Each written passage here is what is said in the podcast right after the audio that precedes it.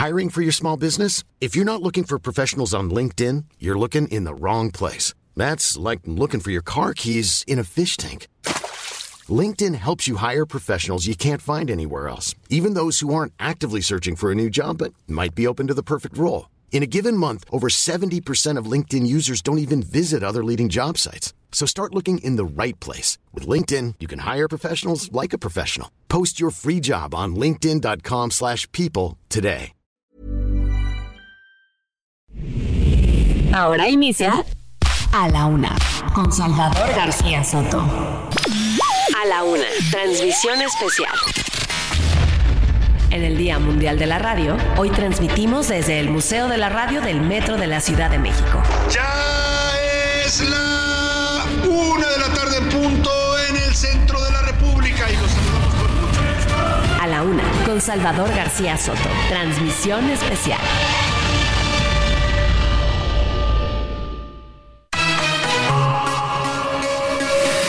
Aquí hoy interponiendo una denuncia en contra de Samuel García porque hay que decirlo con todas sus palabras. Es un delincuente electoral. solamente de obra pública la etapa 2 del Tren Maya, en un 80-90%. Una etapa. El único que hemos hecho es de obra pública de este gobierno.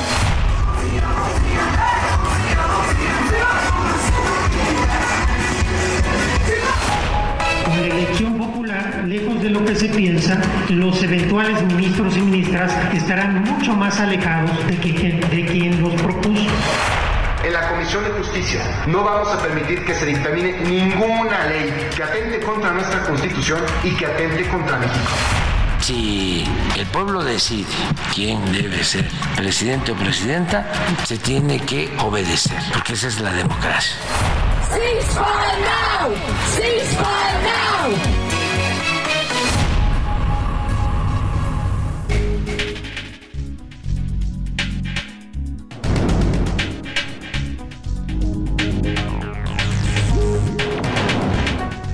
Una de la tarde con un minuto, una de la tarde con un minuto. Bienvenidas, bienvenidos a la una con Salvador García Soto en el Heraldo Radio. A nombre del titular de este espacio, el periodista Salvador García Soto, que en unos minutos estará con usted, como siempre, día a día desmenuzando y analizando la noticia. Y a nombre también de todo este gran equipo que hace posible día a día este servicio informativo, yo les saludo con muchísimo gusto. Yo soy José Luis Sánchez Macías y le vamos a informar en esta tarde de 13 de febrero. Hoy, hoy es un gran día para nosotros, para este grupo, porque hoy es Día Mundial de la Radio, este hermoso medio de comunicación que además de acercarnos con usted, además de permitirnos acercarnos con usted y de informarle día a día a través de las frecuencias hercianas y también de las frecuencias digitales que nos provee el Heraldo Media Group, Heraldo Radio, bueno, pues además lo hacemos con muchísimo y a través, con muchísimo gusto y muchísimo placer. Hoy transmitimos desde el Museo Nacional de la Radio, ubicado dentro de la estación de Parque de los Venados, en la línea 12 del metro aquí en la Ciudad de México. Este museo, le cuento, fue inaugurado en octubre del 2018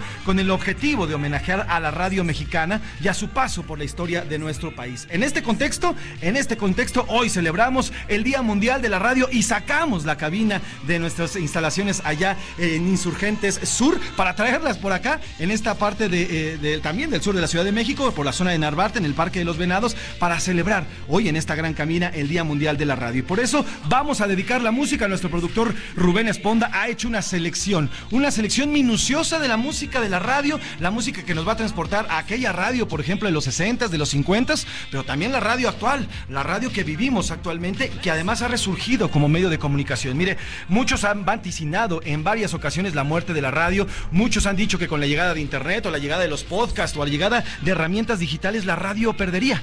Lo cierto es que hoy la radio está más viva que nunca. Mire, le cuento un dato. La radio durante la pandemia se convirtió en la herramienta principal de información para todas aquellas y aquellos que estábamos eh, ansiosos de saber qué está pasando y qué estaba pasando con la pandemia. Dentro del internet se vertieron muchísimas fake news, mucha información eh, que no era cierta y bueno, pues esto provocó desinformación. La gente encontró en la radio un método y una forma de informarse para salir adelante. Y es por eso que hoy le decimos que la radio está más viva que nunca y estamos homenajeando el día de hoy a este hermoso medio de comunicación en el Día Mundial de la Radio y lo hacemos precisamente, ya le digo, desde esta cabina, este hermoso museo de la radio aquí en el Parque de los Venados. Vamos a escuchar música, música precisamente de la radio a lo largo de estas dos horas que tenemos de programa y bueno, pues le estaremos planteando, le estaremos planteando diferentes temas acerca de la radio. La radio comenzó en el siglo XIX en Europa, pero bueno, aquí en México llegó por ahí de 1921 con diversos proyectos experimentales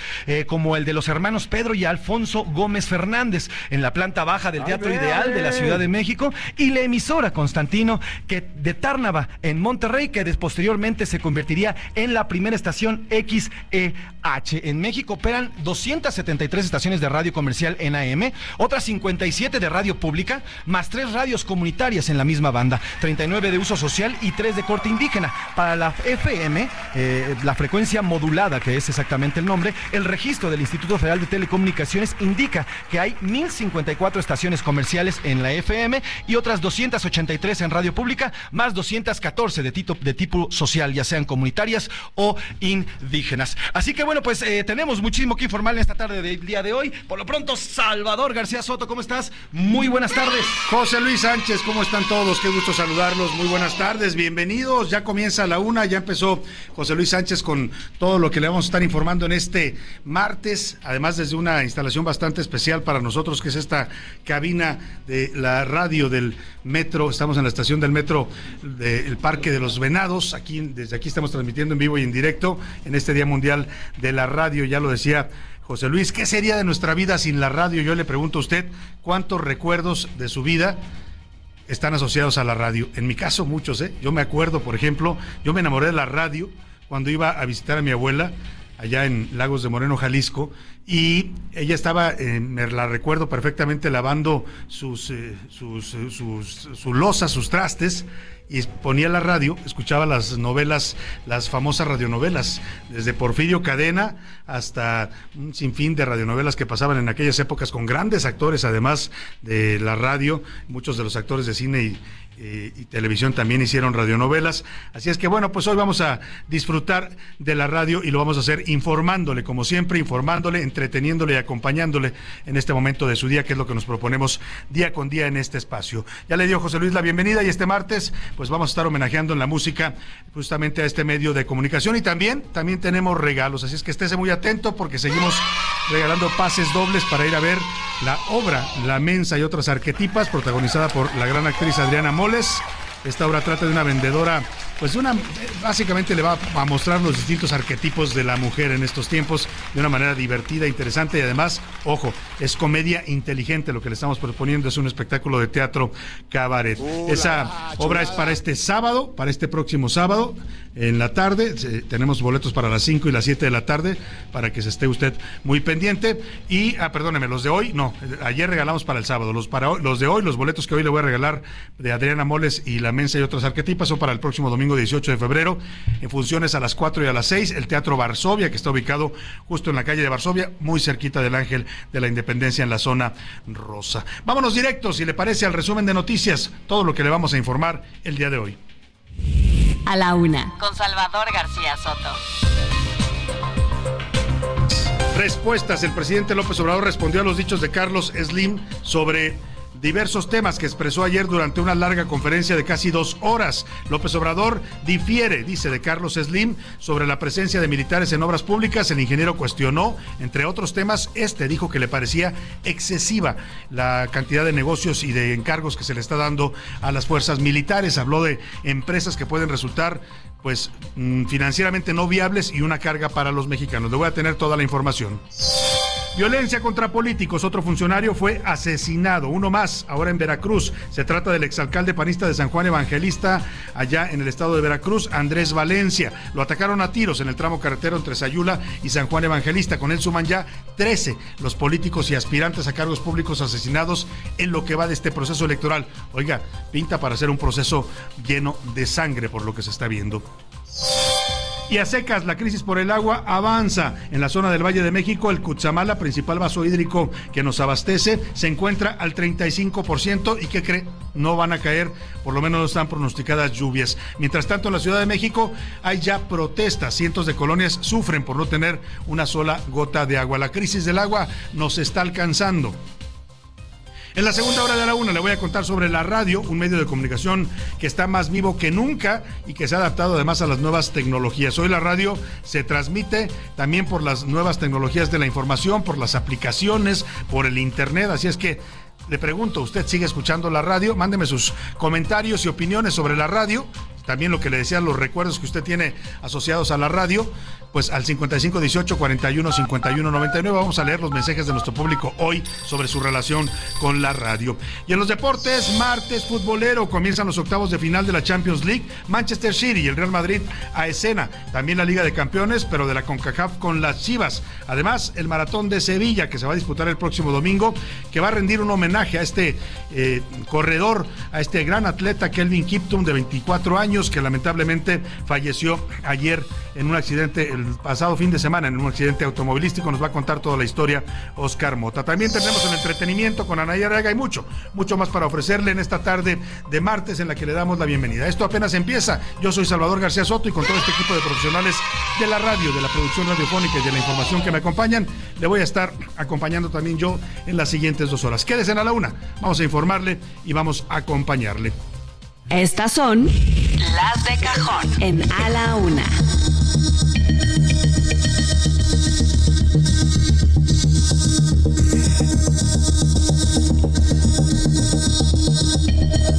Una de la tarde con 11 minutos y nos vamos a la información en este martes. El presidente López Obrador hoy contestó a los dichos del ingeniero Carlos Slim. Ayer en este espacio le informamos en vivo y en directo mientras estaba ocurriendo esta conferencia del ingeniero Carlos Slim. Hacía cinco años, ¿eh? Cinco años que el, ingeniero Slim no hablaba a los medios, a la prensa. Y la verdad es que pues se vio obligado a hacerlo porque llevábamos varias semanas hablando de él como el empresario consentido de la 4T, el contratista más favorecido por este gobierno, de su relación cercana con el presidente López Obrador, y todo esto a partir, no de que se nos ocurriera, ¿eh? a los medios, muchos medios analistas estaban comentando este tema, pero todo fue a partir de que se dio a conocer en diciembre pasado, el 15 de diciembre, la, el sitio de Bloomberg dio a conocer que la fortuna de Carlos Slim se había duplicado pasó de 50 mil millones que él tenía registrados en estos medios especializados en 2018, cuando arranca el gobierno de López Obrador, a 101 mil, casi 102 mil millones de dólares, que le documentaron un crecimiento pues muy eh, importante, digamos, eh, con mucho el empresario mexicano que más ha crecido en, lo, en los últimos años y eso hizo que se comenzara a hablar pues de que esto tenía que ver también con esa cercana relación con el presidente López Obrador, con los contratos que se le daban. Bueno, el caso es que ayer aparece hablando en su fundación Slim, allá en la avenida Palmas, y hizo una serie de declaraciones. Primero, lo primero, y aquí se lo informamos ayer, negó que él esté siendo favorecido por el gobierno, dijo que solamente tiene un contrato de obra pública, eh, que es el del tren Maya, el tramo 2 del tren Maya, algo que por cierto difiere, ¿eh? por ahí una publicación, un sitio de internet que se llama el CEO, que dirige nuestro amigo y compañero Mario Maldonado, más adelante vamos a platicar con él, se puso a investigar y encontró, según dice el CEO, en una revisión de los sitios oficiales de contratos, el Compranet y algunos otros medios en los que uno puede consultar los contratos que otorga el gobierno, encontraron 2.530 contratos para eh, empresas o filiales del grupo Carso del ingeniero Slim. Vamos a hablar del tema, pero además de, negar que esté siendo favorecido, él habló de toda su historia como empresario, nos dijo desde cuando comenzó, mostró una carta que él redactó cuando tenía 15 años y cuando compró sus primeras inversiones. Habló también de la privatización en el sexenio de Carlos Salinas de Telmex. Por cierto, dijo algo revelador para los mexicanos, que Telmex, Teléfonos de México, esa empresa que era un monstruo, Usted y yo crecimos viéndola como un monstruo de las telecomunicaciones que se volvió tan importante. Bueno, pues hoy dice que ya no es negocio. Dice que tiene un pasivo laboral de casi 60 mil millones de pesos por las pensiones de los trabajadores que las tiene que estar pagando. Y la realidad es que lo que dice Slim tiene sentido porque la telefonía fija pues dejó de ser un negocio. Yo le pregunto a usted que me está escuchando, ¿usted todavía tiene teléfono fijo en su casa? Bueno, algunos dirán, sí, todavía lo tengo, yo también tengo todavía uno, pero no lo uso. ¿Sabe qué? No lo uso, nunca llamo por él. Pocas gentes me llaman, casi quizás la familia que lo tiene. La verdad es que hoy ya todo se mueve a través de los teléfonos celulares o móviles y bueno, hasta las llamadas de WhatsApp o las videollamadas por internet. Ya la gente difícilmente usa el teléfono fijo, por eso hace esta revelación Carlos Slim de que Telmex ya no es negocio, pero aún así dice, ojo, dice que no la va a vender, ¿eh? porque por ahí el presidente López Obrador ya le había hecho ya echado el ojo. Como el presidente quiere comprar todo, ¿no? Compró Mexicana, que era una empresa ya quebrada y creó una nueva, pues en una de esas se le ocurría comprar teléfonos de México con el dinero de los mexicanos. Por lo bueno es que ayer Slim dijo, no vamos a vender, es algo que ya acordamos con mis hijos. Pero lo fuerte es que vamos a ir desglosando porque fue una conferencia, oiga, cuatro horas y media duró. Entonces habló mucho el ingeniero y poco a poco se, están extrayendo pues las eh, perlas declarativas que dio ayer. Una de ellas tiene que ver con esta crítica que va a escuchar usted. Le preguntaron qué pensaba de que el ejército estuviera eh, metido en tantos temas de negocios, de contratos, de tareas que le otorgaba el gobierno federal, tareas civiles. Y esto fue lo que respondió. Respetamos mucho el punto de vista de Carlos Slim, nada más que yo no lo comparto sobre la participación de las Fuerzas Armadas en el gobierno de López Obrador. Yo creo que las Fuerzas Armadas son excelentes, pero yo creo que es, demasiado. Que estén los metiendo en tantas cosas, que es un exceso. Entonces yo creo que pues cada presidente pensará. Vamos a escuchar lo que dijo el ingeniero Carlos Sermio. Aquí le presento una selección de sus audios sobre la participación de las Fuerzas Armadas en el gobierno de López Obrador.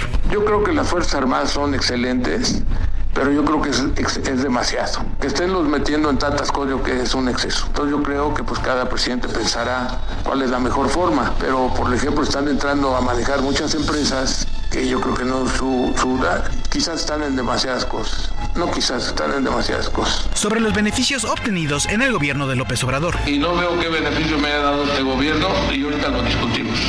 Ahorita lo que tengo beneficio le he dado yo a este gobierno también. De toda la obra pública que ha hecho este gobierno, solo hemos recibido la etapa 2 del Tren Maya. ¿Cuánto dinero hicimos de obra? 5 mil millones de dólares. ¿Tú crees que pinta lo que hicimos del Tren Maya? Sobre la venta de Telmex. No, no es negocio. ¿Lo va a vender? No. ¿O va a ser? No, porque es mexicana, ya lo habíamos vendido. No, no, no este, quedé con mis hijos de que no le íbamos a vender. Sobre la línea 12 del metro de la Ciudad de México. Ese metro trabajó 12 años y no le pasó nada, porque no, tiene que ver que no es una cosa de origen. En muchas cosas que se han hecho en México ha faltado mantenimiento, no de este gobierno, de varios. Yo creo que algo que dura 12 años con 900 millones de personas pasando por ella y que después de repente hay un problema, pues yo no lo veo como falla de origen. Sobre las candidatas a la presidencia de la República este 2024. La sorpresa de que por primera vez el gobierno es una mujer. Esperamos que lo haga, que lo haga bien. Y el proceso Yo creo que las dos como muy comprometidas y como que, están de ver con que tienen entusiasmo de, de llegar a, a gobernar, lo cual implica este,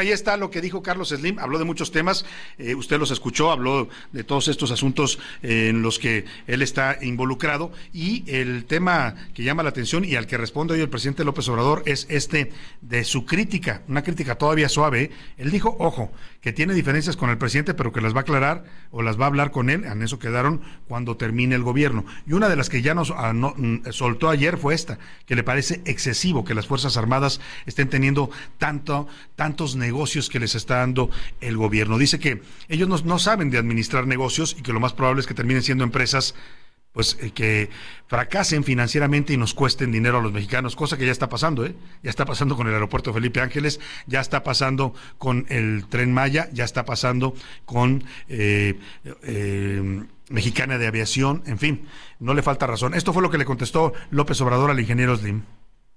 Respetamos mucho el punto de vista de Carlos Slim, nada más que yo no lo comparto porque a lo mejor se desconoce de que el ejército tiene cinco misiones.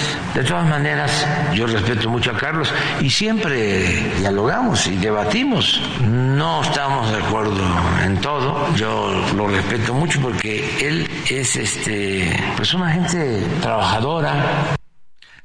Sí, ya sabemos que lo respeta mucho, tanto lo respeta y tanta confianza le tiene que hasta le dice Carlos, ¿no? Faltó que dijera a mi amigo Charlie. Bueno, pues vamos a platicar de este tema precisamente con Mario Maldonado. Él es, por supuesto, columnista del Universal y usted lo escucha también aquí en el Heraldo Radio en su programa Bitácora de Noticias todos los días abriendo la programación de este medio. Querido Mario, ¿cómo estás? Muy buenas tardes. ¿Qué tal, querido Salvador? Qué gusto saludarte. Muy buenas tardes y saludos al auditorio de la Una. A ver, Mario Maldonado, ayer te leí, eh, estuviste tuiteando sobre la conferencia de Slim, le respondiste algunas cosas. Contesta a esta investigación que manejaron ustedes ya de manera más detallada, que lo habían dicho también otros medios y analistas, sobre si eso no un favorecido del presidente. ¿Qué, qué te deja su respuesta? Pues mira, yo creo que hay datos que son, eh, más que decir refutables, son datos públicos, claros, que eh, eh, pues digamos, en el caso de las fortunas de los multimillonarios es como si Elon Musk o Jeff Bezos o Warren Buffett digan, no, yo no tengo ese dinero, no es cierto que yo tengo esa fortuna personal que se calcula a partir de la eh, del capital que tienen o las acciones que tienen en empresas que son públicas que cotizan en las bolsas, ¿no? Es decir, el, Carlos Slim es indudable que su fortuna neta pasó de 50 mil millones a 100 mil millones de dólares en este sexenio del presidente López Obrador. Ese es un dato innegable. Ahora, ¿qué es lo que detonó ese crecimiento? Hay muchos factores, efectivamente, como el crecimiento, el rebote de la economía después de la pandemia, crecieron las empresas, crecieron el valor de las empresas y, puntualmente Carlos Slim sí se ha beneficiado de sus concesiones públicas de telecomunicaciones, concesiones mineras, concesiones carreteras, de autopistas y de contratos con el gobierno, con la Administración Pública Federal, con Petróleos Mexicanos, con la Comisión Federal de Electricidad. Por eso en, en el CEO que mencionaban en Salvador, hicimos una investigación exhaustiva toda con datos públicos, a partir de todas las razones sociales de las empresas, de los grupos eh, de Carlos Slim, eh, que nos pusimos a hacer esa revisión profunda en datos de Compranet, que es una plataforma pública de gobierno donde están las licitaciones y los contratos, las adjudicaciones, los montos, las fechas, los detalles de todo el tema de contrataciones públicas. Y llegamos a ese dato de 2.530 contratos que ya son un poquito más, ¿eh? por cierto, los de, es hasta el, el cierre del 2023, en el 2024 ya se han otorgado más eh, más contratos a, las empresas de Carlos Slim. Ese creo que es otro dato irrefutable porque son datos públicos, datos de sus razones sociales y, que están en Compranet. Entonces, eh, sí ha contribuido el gobierno. Es obvio que un empresario, más que tiene concesiones públicas y que hizo su riqueza en buena medida por estas concesiones, pues no va a salir a admitir que sí le han beneficiado y que por eso es más rico que antes, ¿no? Eh, creo que eso era innegable que lo, que lo iba a decir Carlos Slim, pero la verdad de todo es que esta relación muy estrecha, porque también hay que decir, van 19 veces que se reúnen en privado, no en estos eh, consejos de... Eh, eh, dices tú, es el empresario que más ha visto el presidente en lo que va de su gobierno, es el que con el que más se ha reunido. Sí, sí, sí, y Carlos Slim decía, bueno, a ver, sí me reúno porque estamos en un proyecto en el Tren Maya, entonces vamos a recurrirlo. O sea, sí, pero también se han reunido en el rancho del presidente, en Palenque, Chiapas, por ejemplo, ahora en diciembre, eh, el, Carlos Slim pasó Navidad con el presidente y con sus hijos, con su familia, y además eh, de, todo pues se perdió digamos algunos eventos importantes de su familia eh, y, digamos e, es una relación que, que no es yo no sé si está bien o mal que sean amigos el hombre más rico de México es decir el representante del poder económico con el eh, representante, del poder, político, más poderoso que es el presidente. yo tampoco sé si está bien o mal será una relación personal ellos tienen esa libertad pero contradice el discurso del presidente López Obrador de que él iba a llegar a separar el poder político del económico Exacto, exacto, porque, eh, a, ver, en cualquier otro país me parece que eso se prestaría a un conflicto de interés, porque si es un, un, empresario que tiene cantidad de contratos con el sector público eh, del gobierno actual y se reúne con el presidente a comer, a pasar Navidad, a departir, digamos, no solo en obras, en, inauguraciones de obras o en, o en supervisiones de obras que están haciendo en conjunto, a mí me parece que ahí es donde el discurso falla efectivamente, y yo creo que por eso Carlos Slim salió a querer negar ese, asunto. Y, digamos, el argumento también me parece pues un poco tramposo, déjame decirlo así, de, a ver, a mí no me ha ayudado el gobierno porque no tengo la concesión de televisión que tanto le he pedido a los gobiernos, ¿no? que le cambien el título de concesión de Telmex. Y, me parece que la trampa es decir que Telmex no es rentable cuando sí lo es, y es rentable, a lo mejor ya no tanto, pero lo fue desde que se la dieron en 1994. Imagínate cuánto dinero ha recibido Slim pero además, desde que le entregaron esa concesión. Además dice casi que está haciéndonos un favor manteniendo a Telmex eh, cuando ya no es negocio, pero tiene, tiene América Móvil, tiene todo la dominancia en el sector de las telecomunicaciones. Sí, y, la, verdad es que no explica, Carlos Slim, que por cierto no salió a defender ni a los organismos autónomos, al IFT y mucho menos al Poder Judicial ni nada de esto, pero lo que no explica Slim es que no se la puede entregar el gobierno ni el IFT porque es un un, preponderante, digamos, es un, eh, un, monopolio dominante. telecomunicaciones. Mario, te agradezco como siempre, como siempre tu análisis. Tengo que, despedirte porque me corta la guillotina. Gracias, Mario Maldonado. un fuerte abrazo, al periodista Mario Heraldo Radio, con la H que sí suena y ahora también se escucha. Estamos de vuelta a la una con Salvador García Soto. Transmisión especial desde el Museo de la Radio del Metro de la Ciudad de México. La rima de Valdés. ¿O de Valdés la rima? En este año de elecciones, además de las campañas, que de por sí traen sus mañas por políticos ramplones, corruptazos y ladrones, nos ha traído una oleada de violencia rebasada. Me refiero a asesinatos y el gobierno se hace pato con esta mala pasada. Mataron dos funcionarios en el norte del país. ¿Qué huevos de codorniz deben tener los sicarios? Motivos, seguro hay varios. Al final todo es polaca. Se va a destapar la cloaca. Chicharrón se haga mi boca. Pero la idea no es tan loca. A ver si esto se aplaca. Espero que candidatos no mueran por insensatos asesinos que amedrentan. Parece que no escarmientan poniéndose en sus zapatos y dándoles el estoque, pero adelanto más muerte. En polaca hay poca suerte. Espero que no les toque. Ojalá que me equivoque. La radio es un medio de comunicación versátil y poderoso que ofrece una amplia gama de contenido y servicios a una audiencia diversa. La radio también es un medio inclusivo que ofrece una plataforma para una variedad de voces y perspectivas en las que se incluye la diversidad étnica, cultural, lingüística y de género. En resumen, es su capacidad para conectar, informar, entretener y promover el cambio social lo que convierte a la radio en un elemento fundamental de la vida moderna.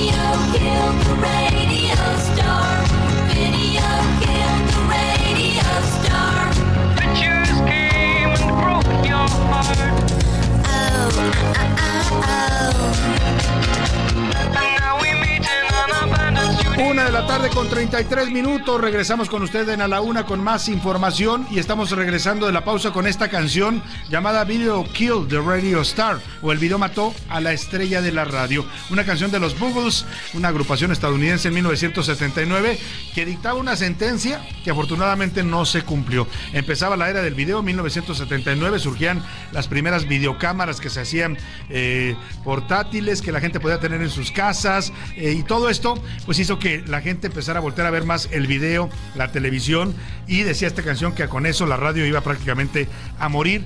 Pues no, ¿qué creen? Que la radio no solo no murió, sino que creció y se fortaleció como medio de comunicación. Así es que, pues aquí estamos transmitiendo para usted a través de la radio. La letra dice, el video mató a la estrella de la radio, las fotos vinieron y rompieron tu corazón y ahora nos encontramos en un estudio abandonado, ¿no? Estamos en un estudio vivo con toda la fuerza de la radio y de aquí, desde aquí transmitimos para usted. Escuchemos un poco más de esta canción, que no deja de ser una gran canción de los Buggles y seguimos con más para usted aquí en A la Una.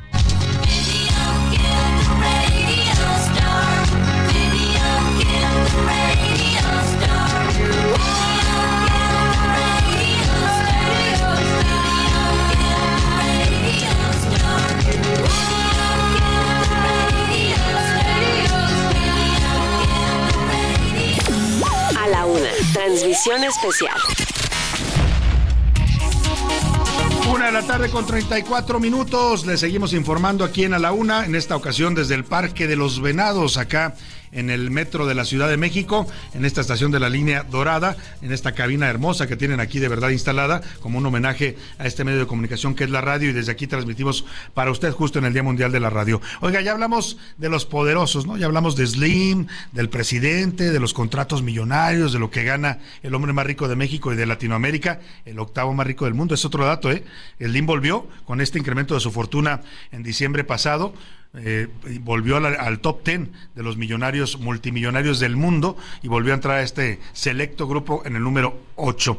Bueno, pues ya hablamos de los poderosos, vamos a hablar del México real, de lo que pasa con los que estamos acá, los ciudadanos de a pie, y estamos enfrentando una ola de violencia imparable en este país. El periodista Andrés Salas, director del portal digital Noticias de Cuautla, fue víctima de un intento de homicidio a manos de un grupo de hombres armados que abrieron fuego en su contra cuando viajaba en su camioneta con todo su, y su chofer y su hermano. A través de un video, el propio Andrés Salas señaló que el conductor de su camioneta, igual que su hermano, recibieron varios balazos. También solicitó a las autoridades estatales que garanticen su seguridad. Así pide un periodista atacado, que afortunadamente puede todavía platicarlo, muchos no han podido, va a la lista de periodistas asesinados en este, eh, solo en este gobierno, eh, sin contar los gobiernos anteriores, ya va en cerca de más de 70, si mal no recuerdo, periodistas asesinados, 72, para que vea que no andamos tan en las cifras. Esto fue lo que reportó Andrés Salas sobre, pues prácticamente un milagro, salvó su vida de un ataque armado. Le pido por favor a las autoridades estatales, a las autoridades municipales que garanticen la seguridad. Soy reportero, soy comunicador y durante los últimos años le he venido a usted relatando los hechos violentos que ocurren. Hoy intentaron asesinarme. Pues ahí está lo que dice Andrés Salas, solo he hecho mi trabajo, soy periodista, he informado sobre la violencia del narcotráfico que está viviendo Morelos, eh, que por cierto ahí anduvo el presidente el fin de semana, ¿eh? Abuchearon, más adelante le voy a poner el audio porque vale la pena escucharlo, cuando el presidente presenta al eh, gobernador Cuauhtémoc Blanco, cuando Cuauhtémoc Blanco intenta hablar, hay un abucheo impresionante impresionante de los morelenses que estaban ahí, y eso que son seguidores de la 4T, y tanto que el presidente los tuvo que callar y hasta se enojó porque le criticaban a su a su gobernador consentido que es Cuauhtémoc Blanco. Escuchemos el reporte de lo que pasó allá en Morelos, esta violencia contra los periodistas y en general contra los mexicanos. Guadalupe Flores, te saludo, muy buenas tardes.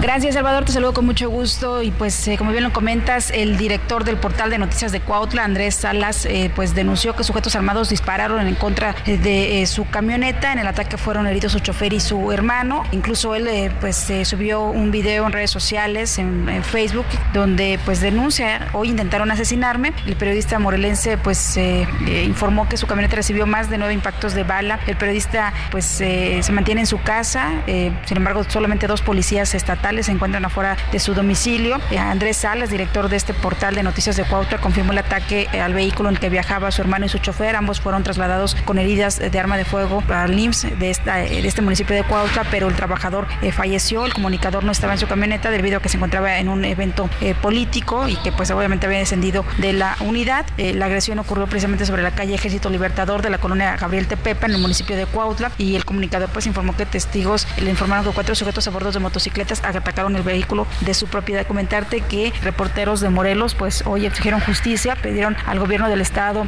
pues seguridad para el periodista, pero también pues que este hecho no quede impune, también de que sea la Fiscalía General del Estado y la Fiscalía General de la República quien dé con los responsables eh, o los autores materiales e intelectuales de este ataque al comunicador Andrés Salas. La información, Salvador. Muchas gracias, Guadalupe. Te agradecemos tu reporte. Pues así es la situación allá en Morelos. Le platicaba que el presidente estuvo el fin de semana visitando Morelos. Tuvo un evento con el gobernador Cuauhtémoc Blanco. Eh, ¿Tenemos ya el audio?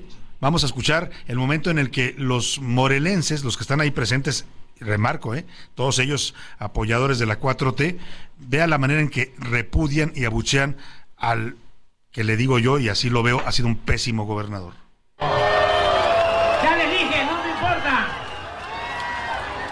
Mi opinión. Y me consta. ¿Saben por qué? Porque todo lo que hemos hecho en Morelos lo hemos hecho juntos. Ustedes no saben lo que he padecido en otros estados con otros gobiernos estatales.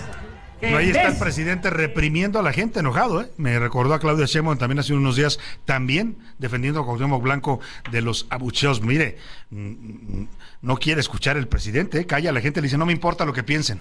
O sea, el presidente no vive en Morelos, con todo respeto. Será muy amigo de Cuauhtémoc y dirá que ha trabajado muy bien con él, pero él no vive en Morelos. Él no está sufriendo lo que están sufriendo los morenenses en materia de violencia, de narcotráfico, en materia de un mal gobierno. Bueno, qué mal que el presidente no, les, no le crea y no escuche a la gente. El que dice ser pues la voz del pueblo, hoy regaña al pueblo cuando dice algo que no le gusta, ¿no? Cuando se expresa en contra de un gobernador que él considera su amigo. Y mire, para documentar el optimismo en temas de violencia, también en Veracruz hoy asesinaron al exalcalde panista de San Juan Evangelista allá en ese estado. Ah, se llama Andrés Valencia, fue atacado a tiros en el tramo carretero Sayula, San Juan Evangelista. Vamos contigo, Juan David Castilla, te saludo allá en Veracruz. Cuéntanos de este ataque a este alcalde. Muy buenas tardes, Salvador. Te saludo con gusto desde Veracruz. Comentarte que integrantes de colectivos de búsqueda acudieron al Poder Judicial de la Federación con sede en la ciudad de Jalapa para presentar un amparo contra diversas autoridades por presuntamente haber rasurado el padrón de personas desaparecidas. De acuerdo con Olga Lidia Salazar del colectivo Buscando Nos Encontramos, las autoridades no contemplan en dicho registro de personas desaparecidas a su hija Marión Ivette Sampaio Salazar, a quien se le perdió la pista en el municipio de Poza Rica desde el 14 de enero de 2011. La entrevistada consideró que pareciera no existir un registro real de las personas no localizadas tanto en el estado de Veracruz como a nivel nacional. También mencionó que los datos de sus familiares fueron borrados del Registro Nacional de Personas Desaparecidas y no localizadas sin que hayan sido encontrados. Fue durante una conferencia mañanera del presidente Andrés Manuel López Obrador a mediados de diciembre pasado cuando se dieron a conocer datos del censo de personas desaparecidas, mismos que presuntamente están alterados. El amparo fue promovido ante el juzgado del séptimo circuito por cuatro casos similares que integra el colectivo Buscando Nos Encontramos. Sin embargo, se prevé que en próximos días sean tramitados más amparos por parte de otros grupos de familiares de desaparecidos.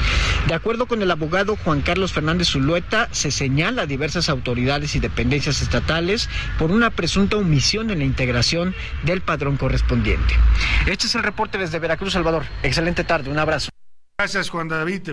bueno, le ofrezco una disculpa, por ahí se nos eh, cruzó esta nota. Es una nota distinta a la que nos presenta Juan David. Tiene que ver con el tema de los desaparecidos en Veracruz. Y bueno, esto está generando a nivel nacional, no solo en Veracruz, eh, en la mayoría de los estados de la República, los colectivos de madres buscadoras están amparando contra esta decisión del gobierno, pues prácticamente de desaparecer a los desaparecidos. Hágame usted el favor. El presidente empezó a decir que no le gustaba el padrón este de desaparecidos que lleva en 120 mil corrió a la, a la comisionada de la Comisión Nacional de Búsqueda, Carla Quintanilla, eh, porque estaba haciendo su trabajo. Y entonces metió a alguien ahí que empezó a maquillar las cifras y de pronto los desaparecidos bajaron de 120 mil a 60 mil, ahora reconocen 80 mil, por ahí anda la cifra, y muchos de los colectivos están diciendo, oigan, ¿qué les pasa? Y mi hijo y mi hija que no encuentro desde hace tres años, cinco años, diez años, no es desaparecido.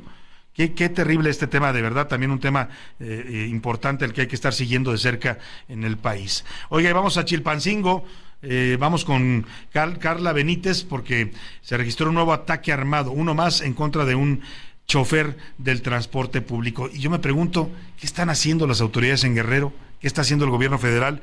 Llevan ya semanas con esta problemática y no la pueden resolver. Carla, te saludo, buenas tardes. ¿Qué tal, Salvador? Como lo comentas, un grupo armado atacó la noche de este lunes a una urban del transporte público en la colonia Javier Mina, al norte de Chilpancingo.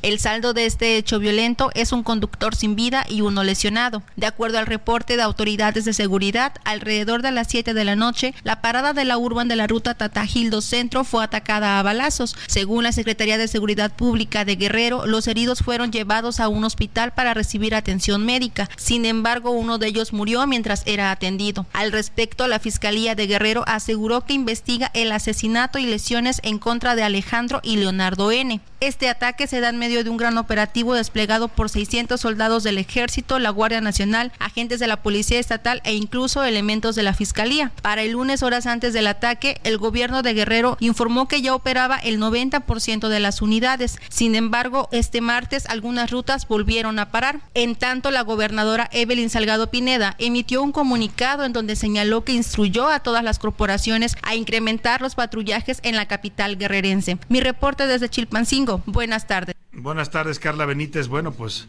ahí está la gobernadora instruyendo y instruyendo que refuercen el patrullaje, pero pues parece que eso no ha servido de mucho eh, para atacar esta problemática que tiene paralizada a Chilpancingo, a Taxco, a Acapulco. Bueno, pues las ciudades más importantes del estado nada más están de cabeza y la verdad es que pues no se ve que este gobierno, el gobierno de Evelyn eh, eh, Salgado esté pudiendo contra, contra esa problemática. Oiga, vamos a mm, platicar de otro tema importante también en estos momentos, en el paquete de reformas del presidente López Obrador, que presentó el pasado 5 de febrero, una de las reformas que más han preocupado y preocupa porque lo dicen hoy claramente en varias publicaciones y analistas, lo que está planteando el presidente es un asalto a la Suprema Corte de Justicia. ¿eh? Quiere no solo ya elegir a los ministros, sino cambiar las leyes. Por ejemplo, veía ayer un artículo de Irene Levy en el Universal, su eh, columna de ayer, en el que dice, a ver, está disfrazadas estas reformas de un intento pues de, controlar la Corte. Eh, o sea, muchos dicen, no, no somos dictadura los de la 4T, pero lo que se plantean esas reformas es prácticamente una dictadura. Fíjese, quieren cambiar la, constitución para que en vez de eh, que una ley se declare inconstitucional con el voto de ocho ministros, al menos ocho, pues que sea nada más con cuatro. O sea, que cuatro ministros puedan declarar constitucional una ley en caso de que haya una controversia. O sea, ¿por qué cuatro ministros? Pues, pues son los que tiene el presidente seguros, ¿no? Yasmín Esquivel, está también Loreta Ortiz, está por ahí eh, Lenia Batres eh, y por ahí algún otro voto que, le, que, puedan sumar, ¿no? Eh, por eso quieren eh, pues que una, un cambio de ese tamaño. pero hay otras cosas, además la elección de ministros que los quieren elegir por voto popular, eliminar el Consejo de la Judicatura. Prácticamente el presidente quiere hacer del Poder Judicial, para que me entienda, de ese poder que nos representa y defiende a los mexicanos, sí, con corrupción. ¿eh? Yo no digo que no la haya, hay jueces corruptos, hay problemas en el Poder Judicial que se tienen que atender, pero es un poder del Estado y lo quiere minimizar casi casi a una oficina del el Ejecutivo Federal. Escuchemos esto que nos preparó Milka Ramírez. La reforma al Poder Judicial tiene al menos cuatro objetivos. 1. Una nueva integración de la Suprema Corte de Justicia de la Nación. 2. Elección popular de ministros, magistrados y jueces. 3. Sustitución del Consejo de la Judicatura Federal. Y 4. Nuevas reglas procesales. Justicia expedita. De esta forma se reducirían los ministros de 11 a 9. También se acorta el tiempo de su encargo. Duraría 12 años en lugar de 15. Además, se les quitaría la pensión vitalicia. La elección de ministros, magistrados y jueces se haría por voto popular. Se convocaría a una elección extraordinaria en 2025. El Ejecutivo propondría 10 candidatos, el Congreso de la Unión 10 candidatos, es decir, 5 por parte de la Cámara de Diputados y 5 por parte del Senado de la República, aprobados por mayoría calificada. 10 más serían propuestos por el Poder Judicial. Habla Luisa María Alcalde, secretaria de Gobernación. Va a haber elección extraordinaria que se realizaría, en caso de aprobarse, en 2025, el próximo año, donde se renovarían todos los jueces, las juezas, todos los magistrados y todos los ministros. Y podrán participar en esta elección, por supuesto, si son propuestos los actuales jueces, los actuales magistrados y también incluso los actuales ministros de la Corte. Podrían estar en la boleta y podrían ser votados el Consejo de la Judicatura Federal desaparecería para dar lugar al Tribunal de Disciplina. Este tribunal podría sancionar e incluso destituir a personal del Poder Judicial, con excepción de los ministros de la Suprema Corte de Justicia de la Nación, quienes podrían ser llamados a juicio político. Habla Luisa María Alcalde, secretaria de Gobernación. Podrá recibir denuncias de cualquier persona, de cualquier ciudadano o de cualquier autoridad y va a investigar, va a investigar tanto a ministros, magistrados, jueces y personal judicial por actos contrarios a la ley, al interés público o a la administración de justicia. Las sanciones incluyen desde amonestaciones, pueden ser multas, pueden ser suspensiones, pueden ser incluso destituciones. En el caso específico de los ministros, el Tribunal de Disciplina no podrá llegar a destituirlos, pero sí puede presentar un juicio político ante el Congreso para que se lleve el procedimiento. Sobre la justicia expedita, se establece un lapso de seis meses para la resolución de asuntos fiscales y de un año para asuntos penales. En caso de rebasar esos tiempos, el Tribunal de Disciplina podrá ejercer la sanción pertinente. Para A la Una con Salvador García Soto, Milka Ramírez. Bueno, pues ahí está lo que están planteando en términos de la modificación, la reforma al Poder Judicial. Oiga, se parece más a Venezuela y a Bolivia que a una democracia en el mundo, ¿eh?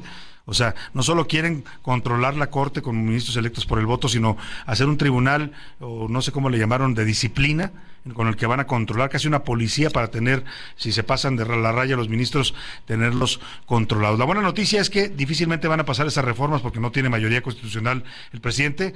La mala noticia es que si gana Claudia Sheinbaum la presidencia y le damos los mexicanos o le dan los votantes mayoría en el Congreso, podrían llevarlo a cabo. Vamos a platicar de otro tema. Las elecciones del 2 de junio ya están muy cerca y para llevarse a cabo, pues como siempre en este país, las elecciones las hacen los ciudadanos, las organiza el INE, pero las realizan los ciudadanos y el INE ha comenzado ya a tocar las puertas de ciudadanos y ciudadanas cuya haya nacido en marzo y abril y su apellido comience en A para ser invitados a ser funcionarios de casilla. Para hablar de este tema, de la famosa insaculación, hago contacto con Norma de la Cruz, ella es consejera del Instituto Nacional Electoral. ¿Cómo está, consejera? Un gusto saludarla. Buenas tardes. Hola Salvador, buenas tardes. Encantada de estar en tu programa y poder compartir información con tu auditorio. Al contrario, platíquenos, ha comenzado ya este proceso para buscar a los ciudadanos que tienen que apoyar en, en esta elección. Efectivamente, mira, tenemos eh, el 9 de, febrero, iniciamos el primer, la primera etapa de capacitación electoral y les podemos compartir, bueno, hicimos la primera insaculación y eh, esto nos, nos dio de resultado alrededor de 12 millones 819 mil 751 personas que tenemos que ir a visitar. Eso equivale a realizar alrededor de 950 mil 665 visitas a, hogares. Y lo que sí les podemos compartir al auditorio es que ah, en el día 5 que llevamos de la primera etapa de capacitación hasta el día de hoy hemos ya entregado 285 mil eh, notificaciones eh, se han eh, ya ya tenemos al revés de esas que se han entregado ya ciento un mil personas han tomado esa primera parte de capacitación y estamos en la revisión. Y la verdad es que sí queremos primero reconocer el trabajo no solo de nuestros supervisores y supervisoras electorales capacitadoras electorales y toda nuestra estructura a nivel distrital pero a la ciudadanía que está teniendo una respuesta fantástica fantástica. Eh, les agradecemos mucho que les abran la puerta, que los escuchen. También sabemos que no toda la, población podrá participar por diferentes razones, pero el que nos abran la puerta y nos digan que si pueden o no pueden, eso también nos ayuda muchísimo. Y la verdad es que ha sido una, tenemos una, una muy buena respuesta.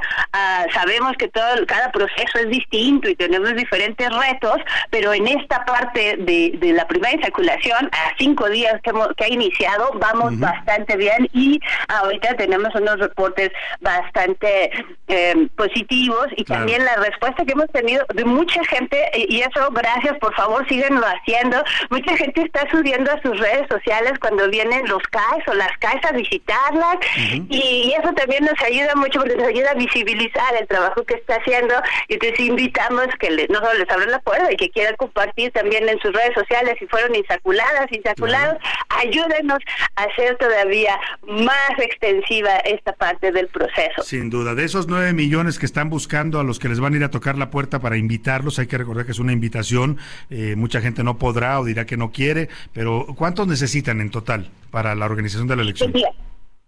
Eh, los que son, salieron sorteados, son 12 millones 819 mil. De esos, de esos lo que necesitamos es cerca de un millón y medio, un poquito más, un millón quinientos treinta mil y un poquito más de funcionarias y funcionarios directivos de, de, de casilla. Entonces, en esta primera insaculación visitamos al gran universo, de ahí eh, se hace una, revisamos que cumplan los requisitos, que estén en condiciones. De esa, de, de esa, de toda esa ciudadanía que visitamos, se hace la segunda insaculación ¿no? Que ya, y ahí ya se designa quién será, pre- quién ejercerá la presidencia, la secretaría, serán escrutadores o suplentes, y ya se les da una segunda capacitación ya más específica, y estas, y, y esas serán las personas que estarán como máxima autoridad Claro. en las mesas directivas de Castilla el 2 de junio. Pues vamos a estar atentos, nos da una buena noticia, consejera Norma de la Cruz, que la gente está respondiendo bien a esta convocatoria del INE y eso me da gusto. Así es que si usted está en este grupo de población, si nació entre marzo y abril y su apellido comienza con A, pues esté atento porque le van a tocar la puerta del INE y ojalá usted pueda colaborar con esto que es una prioridad para todos los mexicanos, que es la próxima elección y el mantenimiento de nuestra democracia. Le agradezco mucho, consejera Norma de la Cruz, estos minutos para el auditorio. Muchísimas gracias, Salvador, y gracias por el apoyo que nos das en distribuir esta información y en invitar a la ciudadanía a ser parte de este proceso Un electoral. gusto. Muchísimas gracias y buenas para- tardes. Para eso estamos, muy buena tarde. Me voy a la pausa y regreso con más para usted aquí en A la Una. Heraldo Radio, la H se lee, se comparte, se ve y ahora también se escucha.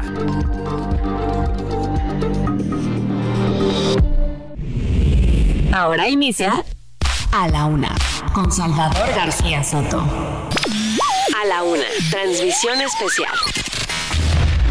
En el Día Mundial de la Radio, hoy transmitimos desde el Museo de la Radio del Metro de la Ciudad de México. Ya es la una de la tarde en punto en el centro de la República y los saludamos con mucho gusto. A la Una con Salvador García Soto. Transmisión especial. Queen, una de las mejores épocas, me parece, este disco de la banda de Queen. Pero bueno, vamos a estar todavía escuchando muchos más temas informativos importantes. Le voy a platicar de la radio, por supuesto, un medio de comunicación vivo en este día que lo estamos conmemorando, de la crisis del agua que nos está alcanzando cada vez más fuerte en la capital de la República y en otras partes del país. También le voy a contar de los deportes, eh, con Oscar Mota, todo lo que pasa en torno al mundo de los deportes, el espectáculo, también con Anaí Arriaga. Y le voy a preguntar, ¿usted ya tiene decidido su regalo? Para el 14 de febrero.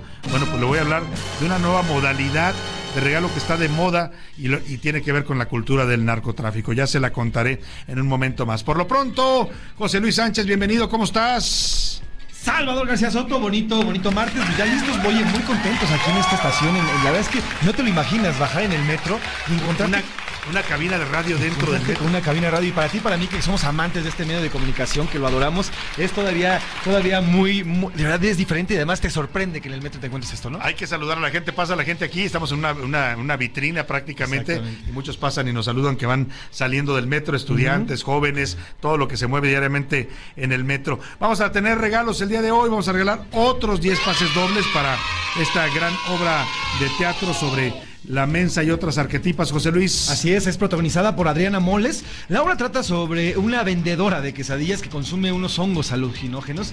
Y esto, bueno, pues le ayuda a reflexionar sobre el papel de la mujer en el mundo, la sociedad y la política, Salvador. Sí, sobre todo a través de los arquetipos que se les han eh, endilgado a las mujeres, ¿no? Que las eh, tratan de encasillar, las tratan de meter en ciertas tipo de conductas cuando las mujeres en realidad pues no siempre responden a esos arquetipos. Es una obra divertida, la verdad que es se la recomendamos desde ayer ampliamente. Adriana Moles es una gran actriz de comedia de teatro cabaret y hace una reflexión no solo que lo hace reír, sino también lo hace pensar sobre estos temas. ¿Cuándo, cómo y dónde, José Luis, la invitación al público para que se vaya a ver buen teatro? El próximo domingo 18 de febrero, Salvador, a las 4 y 6 de la tarde. Mire, hablaba Salvador del regalo de eh, para mañana, para el 14 de febrero. Si no tiene lana, márquenos, Ya. les vamos a dar un par. Invita a su pareja a ver Invita a su pareja. la obra de teatro y dice, mira, me lucí, te invité a ver una buena obra, obra de teatro, ¿no? Y usted queda bien y nosotros pues le regalamos estos pases dobles. Exactamente. Y vamos a lanzar en este momento la pregunta para que se vaya usted a ver esta obra de teatro el próximo domingo 18 de febrero a las 4 y 6 de la tarde. Tenemos boletos para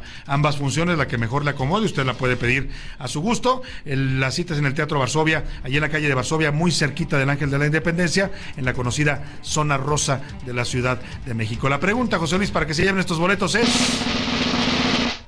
Híjole, Salvador, sobre la radio y un pasaje, un pasaje muy famoso de, fíjate, el poder que ha tenido y que tiene la radio. Por ahí de 1938 eh, hay una, una- una- un, auto- un actor, perdón, que narró una, una novela llamada La Guerra de Dos Mundos. Sí. La narró a través de la radio, a través, de, de un programa de radiofónico que se dedicaba a las, tele- a las radionovelas en ese momento, pero su narración fue tan profunda y los efectos fueron tan bien utilizados en esos momentos, estoy hablando de 1938, que causó pánico entre la población de todo Estados Unidos, que pensaban que estaban invadiendo los La gente creyó Estados que era una noticia real. Fue también narrada magistralmente por este personaje cuyo nombre le vamos a preguntar, eh, que pues generó pánico. La gente pensó que nos estaban invadiendo realmente los alienígenas. Es uno de los capítulos más hermosos de la radio y también demostró el poder de un medio de comunicación masiva. Mande la respuesta. ¿Quién es el eh, locutor que y, y escritor también, además era gran escritor, eh, que provocó este fenómeno de pánico en Estados Unidos narrando una invasión alienígena? 55 18 41 51 99 y se va a ver esta buena obra de teatro el fin de semana. Vámonos, ya que estamos hablando de la radio, José Luis, yo te quiero preguntar a ti.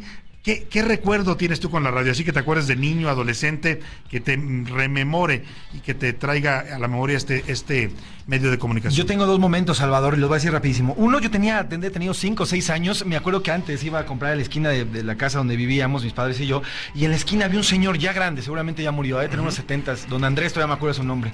Y él preparaba dulces, pero eran dulces jícamas, ya sabes, cosas naturales, pues. Sí, de esos con chilito. Exactamente, naturales además. Llegábamos mis amigos y yo, y yo me acuerdo que siempre el señor tenía el fonógrafo, música ligada a sus recuerdos. Y entonces escuchaban de todo, desde los haces y demás. Y ya después, eh, ya en el tema radio noticioso, con mi papá, que la- me llevaba todos los días, todas las mañanas a la primaria y la secundaria, se escuchaba a José Gutiérrez Vivo. Y Claro. pues, bueno, además veía a mi papá cómo se metía y decía, no. y se enojaba tal, con las enojaba, noticias y, decía, con las "Ay, polémicas. Eso te puede levantar la Ese radio. es el poder de la radio. Así ¿Cuántos, es. ¿Cuántos recuerdos asociados? Yo le pregunto también a usted, compártame sus recuerdos, sus memorias que tiene asociadas a la radio, 55 18 41 51 99. Las que nos vayan llegando, las vamos a ir leyendo al, al aire. Si quiere mandar mensaje de texto, también puede mandar mensaje de voz y suena su voz al aire en este espacio. Por lo pronto, Ricardo Romero nos cuenta, pues, de dónde viene la radio, este medio de comunicación al que hoy estamos reconociendo, homenajeando y celebrando.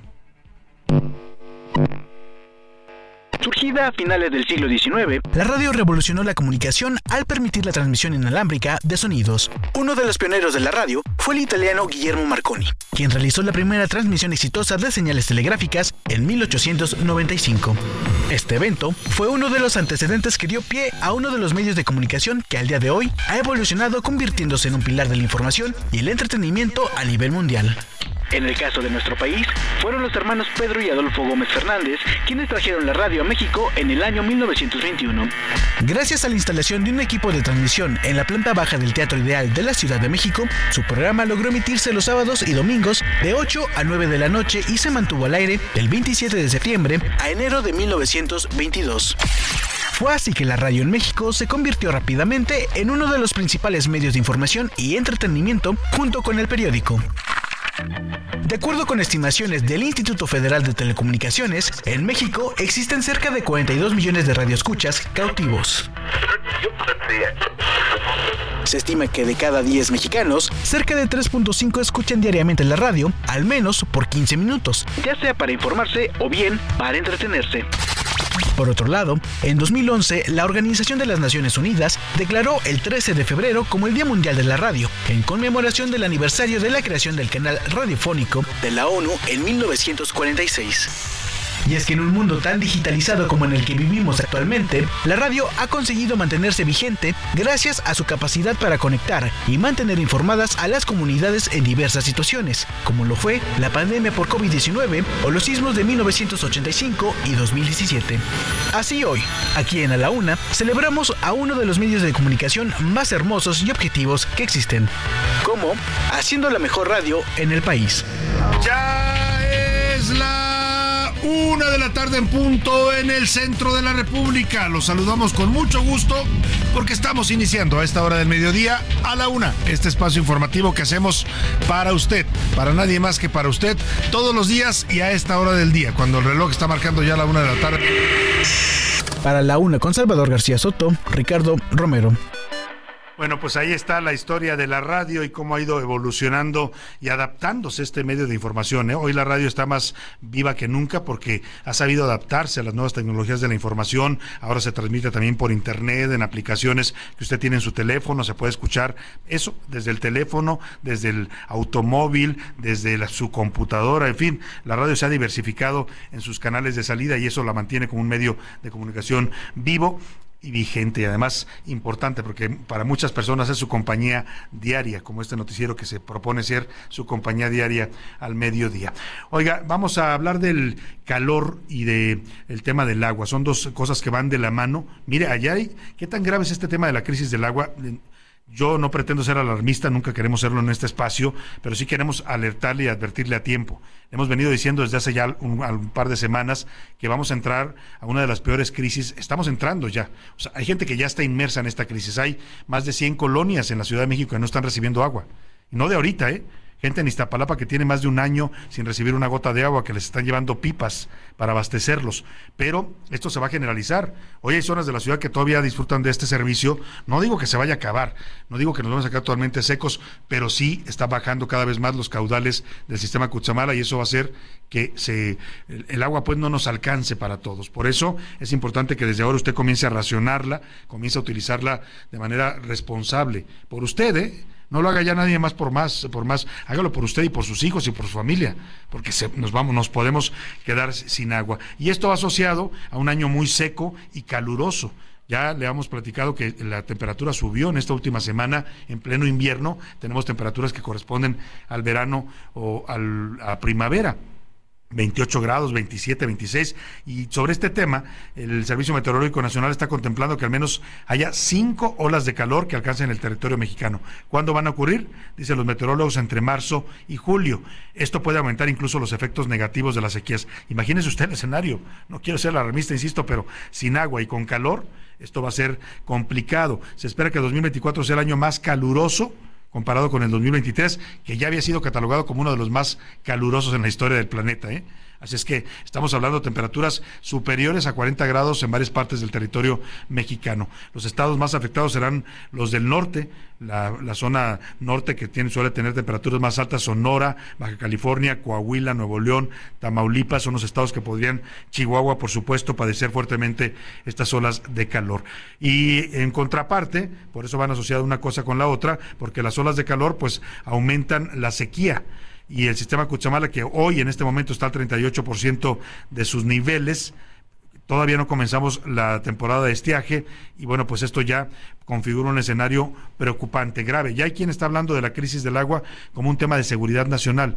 Y ayer, a eso iba todo este comentario también, el Banco de México emite un reporte, más adelante lo vamos a comentar con usted, en el que alerta que estos temas de efectos de cambio climático, falta de agua, sequía, pueden impactar también a la inflación. Es decir, que los alimentos se pueden encarecer. ¿Por qué? Porque cada vez va a ser más difícil y más complicado producirlos y eso va a aumentar los precios de los alimentos.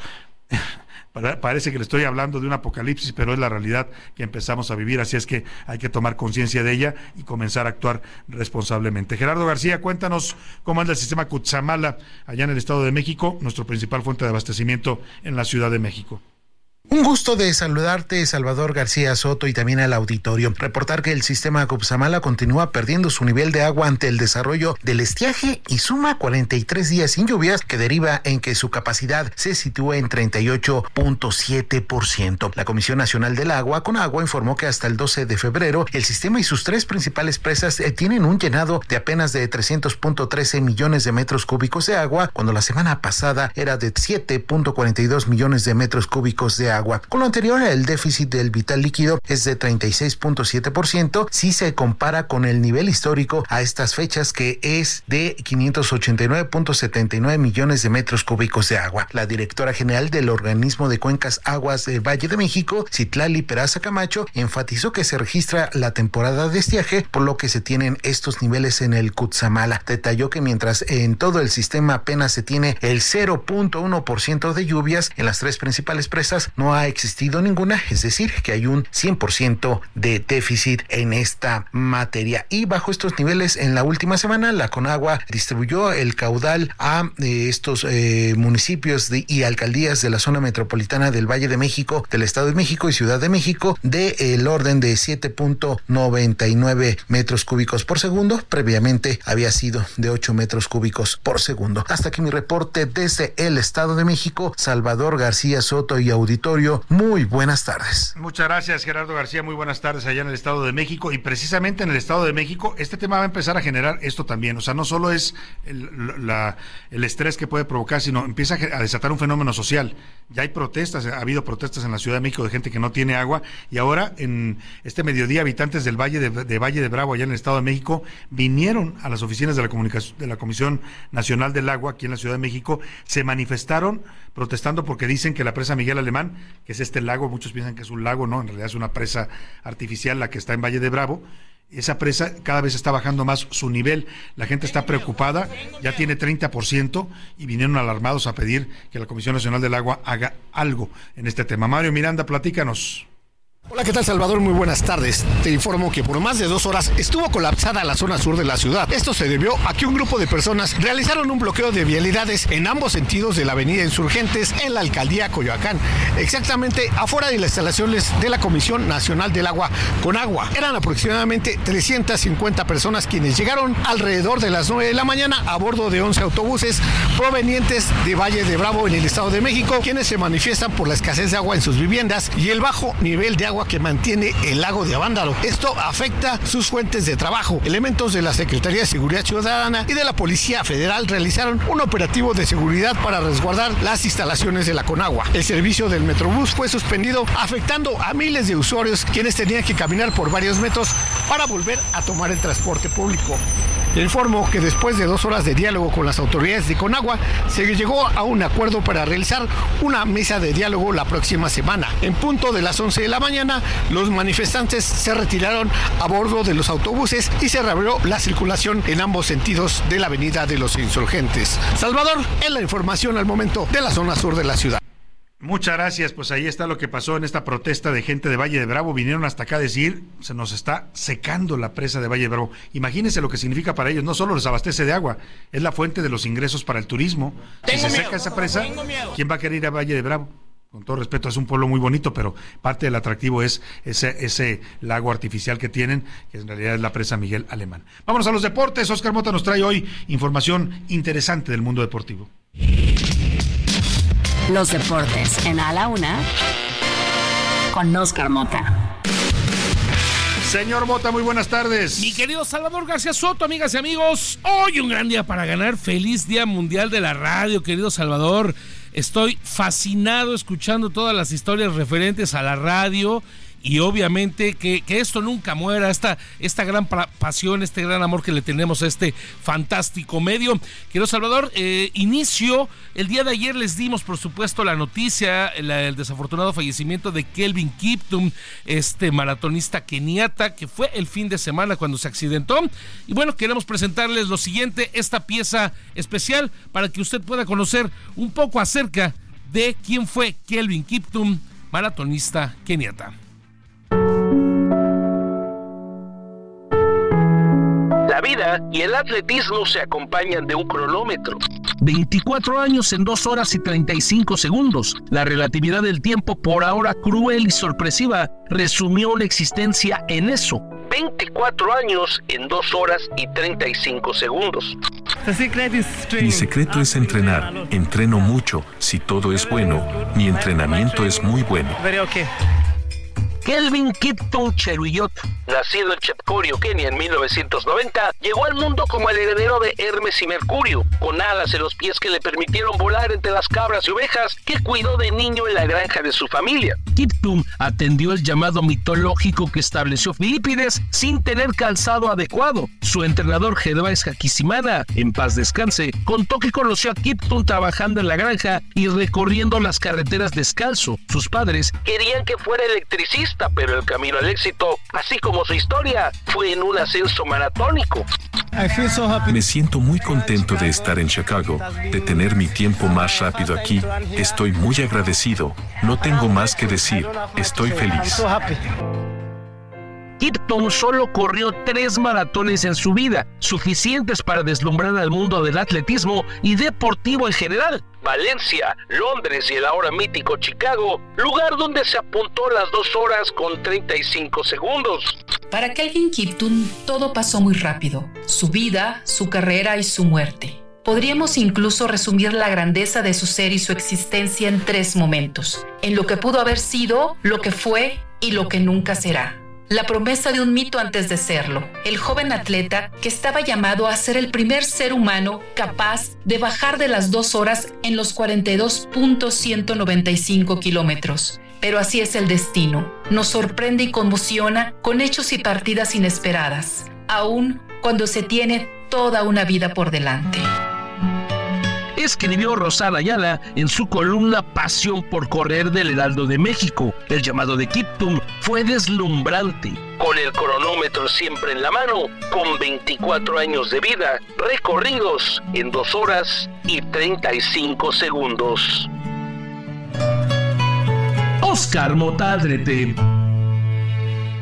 Uf, qué historia, Oscar Mota, qué historia y qué poder tiene la radio para transmitirnos emociones. Hasta escuchaba atentamente tu pieza, muy bien realizada. este comentario que te hace Rosana Ayala de su columna de hoy, que se la recomiendo mucho, Pasión por Correr, en el heraldo.com.x la puede leer. Y bueno, pues qué historia de este jovencito, lo que no será, dice Rosana Ayala, y pues lo que pudo haber sido, ¿no? Con todo el talento que tenía. Sensacional, les recomiendo que obviamente vayan por su Heraldo de México, si no también entren obviamente a la página para que lean la columna Pasión por Correr. Y por último, querido Salvador, la magia de la radio no sería sin gente como Rubén Cruz, que editó esta pieza y que obviamente nos da, nos ayuda a, llevar esa magia a ustedes. Sin duda alguna. Más adelante volvemos contigo, Oscar Continuamos. Muchas gracias. Vámonos con, a la pausa con Laura Pausini y esto que se llama Con la música en la radio de 2009 en el Día Mundial de la Radio, hoy transmitimos desde el Museo de la Radio en el Metro de la Ciudad de México. A la una, con Salvador García Soto. Ya regresamos. Estamos de vuelta. A la una, con Salvador García Soto. Transmisión especial desde el Museo de la Radio del Metro de la Ciudad de México. El ojo público. En A la Una tenemos la visión de los temas que te interesan en voz de personajes de la academia, la política y la sociedad. Hoy escuchamos a Maite Azuela en Romper la Confusión. El ojo público. Buenas tardes, Salvador. Me da mucho gusto saludarte a ti y a nuestro auditorio como todos los martes. Hoy quiero hablar sobre la polémica que ha causado que Signal Lab, el espacio de análisis y generación de conocimiento del Instituto de Estudios Superiores de Occidente, del INTESO, participe como filtrador de las preguntas del primer debate presidencial. Y es que Morena y sus aliados han pegado el grito en el cielo porque argumentan que la directora de Signal Lab es parcial porque ha tuiteado que está en contra de la mal llamada cuarta transformación. Salvador, ¿cuál es el interés de Morena por censurar todo lo que no se parezca a ellos? ¿Cuál sería para Morena una institución seria que realmente garantice imparcialidad? La respuesta ya la dieron y ahora resulta que si les gusta el INE, mientras el presidente quiere desaparecer el órgano electoral con sus reformas presentadas la semana pasada, Morena sale en su defensa para decir que es un órgano imparcial, que es útil y que puede garantizar imparcialidad. Claro, ahora que ya tiene consejeros con los que siente empatía. Con esto, Salvador, solo dejan en evidencia que lo que menos les importa es el INE o la democracia, les importa no perder poder y ser ellos quienes controlen la narrativa. Si tan seguros están en Morena que Claudia va arriba, ¿por qué no dejar que se hagan las preguntas que sean libremente? Las preguntas a modo las quieren ellos. El INE a modo los quieren ellos. La elección a modo la quieren ellos. Signalab es un espacio académico serio. No tiene nada que ver que sea una institución privada. Ojalá el INE y el Tribunal Electoral no cedan a las presiones de Morena. Si ceden en esta, será difícil que no cedan en las que vienen. Nos escuchamos el próximo martes. una te escuchamos. Tú haces este programa. Esta es la opinión de hoy. Bueno, dos de la tarde con 34 minutos. Vamos a escuchar en este momento sus comentarios, sus opiniones, sus recuerdos, sus memorias que me hizo favor de compartirnos a través de nuestro número de WhatsApp con la radio. Eh, José Luis, ¿qué dice nuestro público al respecto? Tenemos, Salvador, muchísimos A ver, permíteme. Ahí estamos. Ahí. Tenemos, Salvador, muchísimos comentarios que nos han compartido a través de nuestro WhatsApp. Y bueno, pues les, los leo para que nos, los escuchemos en su mayoría. Soy Brulia Díaz. Toda mi vida he escuchado la radio, licenciado Salvador. Y aquí sigo y aquí voy a seguir hasta mis últimos maravilla. días. Saludos, nos dice, dice Saludos. señora Díaz. Saludos. Soy Javier, Oaxa- soy Javier desde Oaxaca. Muchas felicidades a ti y a todo tu personal técnico, reporteros desde Tultepec.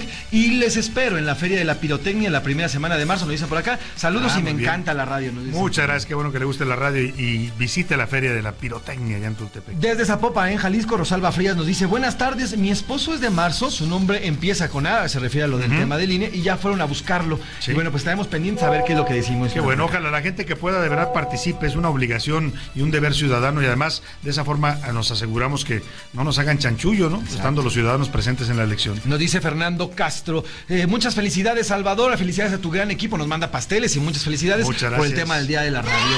Eh, Lo dice Fernando Tapia, Fernando Tapia, fíjense, parece que se llama como, Como Fernanda. Fernanda. Fernando Tapia nos dice, "Salva- señor Salvador, muy buenas tardes, a mí tengo 98 años, fíjate. Mira, qué maravilla. A mí la radio me ha acompañado desde que soy pequeño, porque no existía la televisión.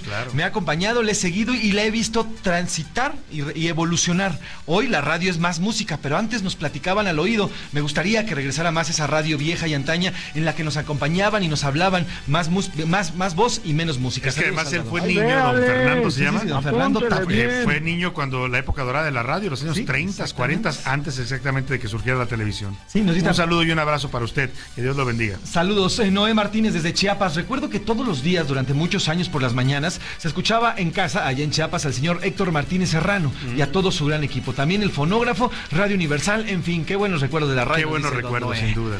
Nos dice Salver- eh, Salvador, buenas tardes. Todo tu equipo es un gran equipo de profesionales en la radio, hacen una gran radio, no le piden a la radio de Estados Unidos ni de otro país. Me encanta y me encanta seguir Qué amable su Saludos. comentario, se lo agradecemos y se lo apreciamos mucho. Nos dice también, por acá, eh, saludos, mi madre eh, por la tarde escuchaba a Chucho el Roto. Vaya, qué lindo recuerdo. Esa fue otra que me faltó de las telenovelas, La Tremenda Corte, ¿no? Qué maravillas. Yo, yo me levantaba antes de ir a la escuela escuchando La Tremenda Corte, mi papá la ponía en la radio, estabas desayunando y escuchabas a Tres Patines. A Tres Patines. También nos dice ella misma, yo recuerdo también que de niña, antes de irme a la escuela, mi madre nos ponía el programa del clan infantil. Mira. Y solo era, mira, y ahora hay otro, otro tipo de clan. El es el otro clan. Ese es el otro clan, pero- El clan de Lo- los López Beltrán.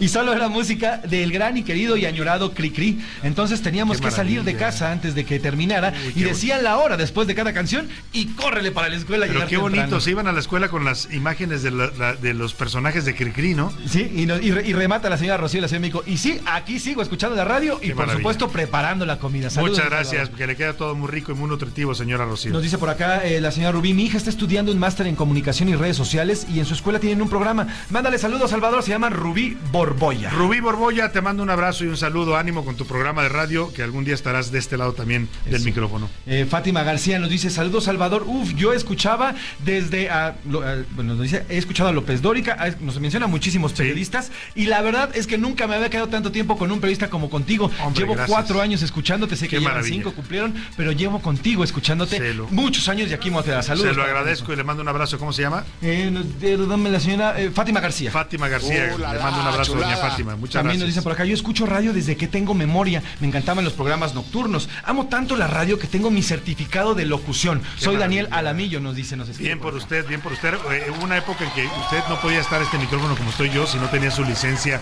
de locución.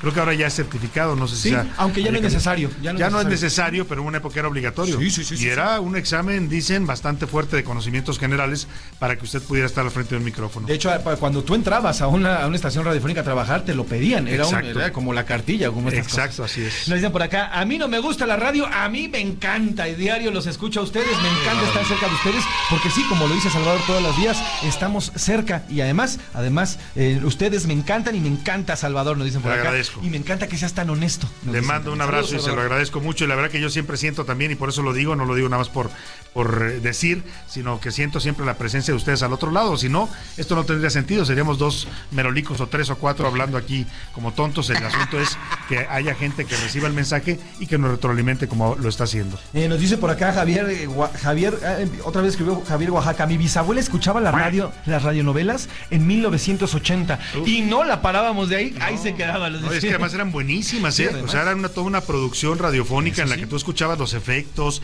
le ibas imaginando, desarrollaba la imaginación de una manera impresionante. Pues gracias a todos de verdad por compartirnos sus memorias, sus experiencias, su relación con la radio, que yo insisto, es una compañera de vida para muchas personas todavía en el mundo y qué bueno que así sea.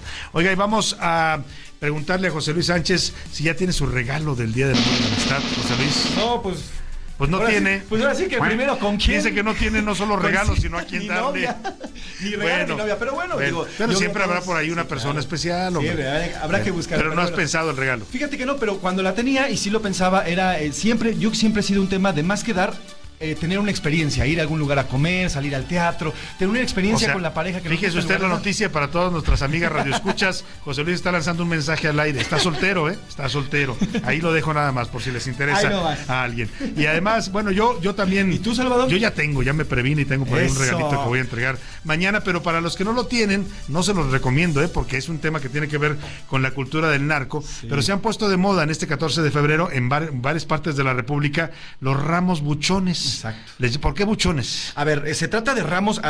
antes uno estaba acostumbrado a comprar la docena de, de Una docena. Bueno, ya, ya con si te querías lucir, 50 rosas. O 24. ¿no? Ya. Son caras. Ahora, el tema es que hay una tendencia desde el. Y sí, surgió lamentablemente desde estos galanes del narcotráfico que regalaban ramos de 500, 600 mil rosas, Salvador. ¿Cómo? Son ramones tremendos que las pobres chavas apenas pueden cargar. Pero ¿dónde, dónde metes un ramo de, mil rosas? Hace rato tú ponías una buena, una buena opción en el tinaco. Pues y bueno, hay toda una tendencia porque además en redes sociales hay perfiles que se dedican a, llevar estas rosas. Incluso hay uno que se llaman el patrón que va y va con la chava, con el chavo a cualquier lugar y llega con este con este ramote y, le dice se, se las manda el patrón.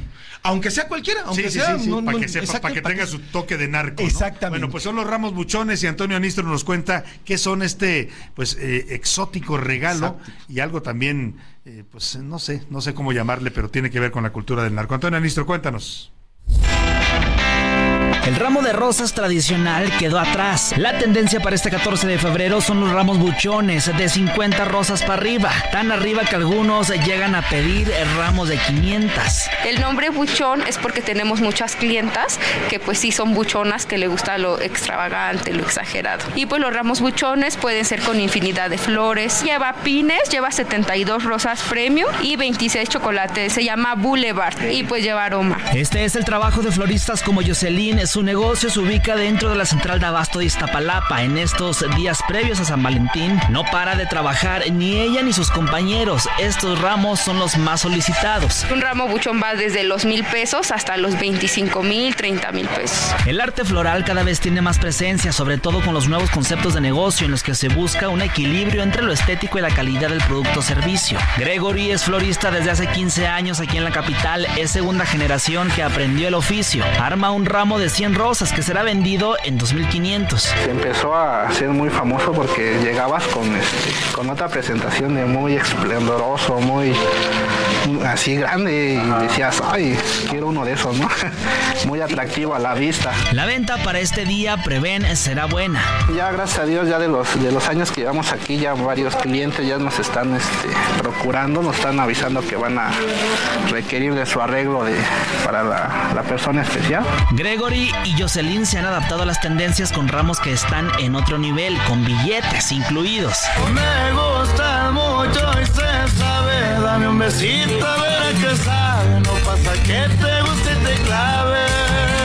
México es un importante productor de rosas. De acuerdo con datos del gobierno de México, el año pasado se cortaron cerca de 10 millones de estas flores. Para este 14 de febrero seguro ya hay quien está esperando el suyo. Antonio Anistro, Heraldo Media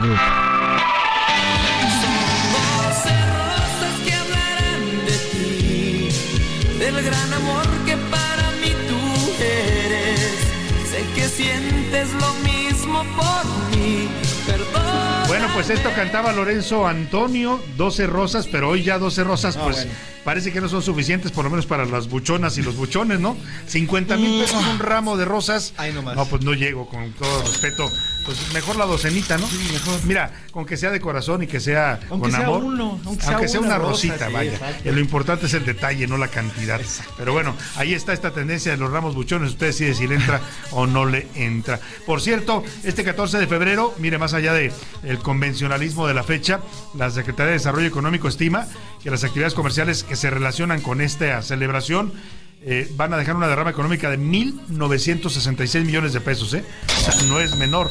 Yo creo que un 50% es el pago de hoteles y, y moteles, pero bueno, es parte de lo que se eh, da también en esta, en esta fecha. Los sectores que más demanda tendrán son precisamente el gastronómico, el alojamiento temporal, muy, muy que renta usted por dos o tres horas, o también el entretenimiento de espectáculos y la recreación. Y mañana en A la Una tenemos especiales de Día del Amor y la Amistad o de San Valentín. José Luis, ¿qué le vamos a tener de sorpresa a nuestro público? Así es, pero no van a ser especiales, Salvador, melosos ni nada de eso. No. A ver, van a ser dos temas importantes. Uno, el poliamor. ¿Qué es el poliamor, Salvador? Oye, qué interesante. Híjole, existen hoy ya otros términos de parejas, existen los swingers, existen otros tipos de pareja, por ejemplo, Los- las parejas abiertas. Claro. Las cuales son, eh, sí, son íntimamente ligadas, sentimentalmente ligadas, Pueden son ser únicas. tríos, por ejemplo, tres personas ¿no? que tienen sí, sí, una sí. relación. Esto de poliamor son, son eh, pues, no, no son parejas, pero son cinco personas viviendo en el mismo lugar. Pueden ser cuatro chavas y un chavo, o cuatro chavas y un, cuatro chavos y una chava. En fin, son ya diferentes tipos de familia y de amor que se están Claro, son nuevas opciones eh, o tendencias eh, en el tema de las relaciones entre personas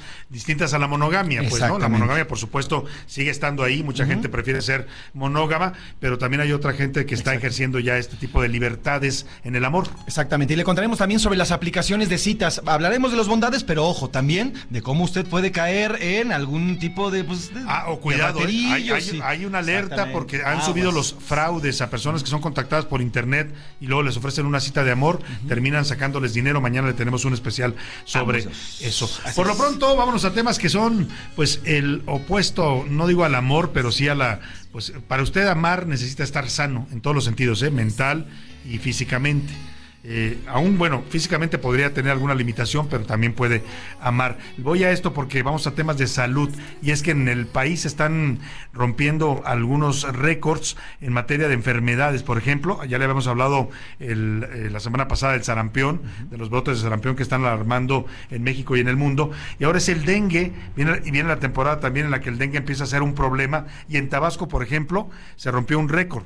Hubo 754 casos en el último mes y medio de dengue. Vamos contigo, Armando de la Rosa. Cuéntanos, buena tarde.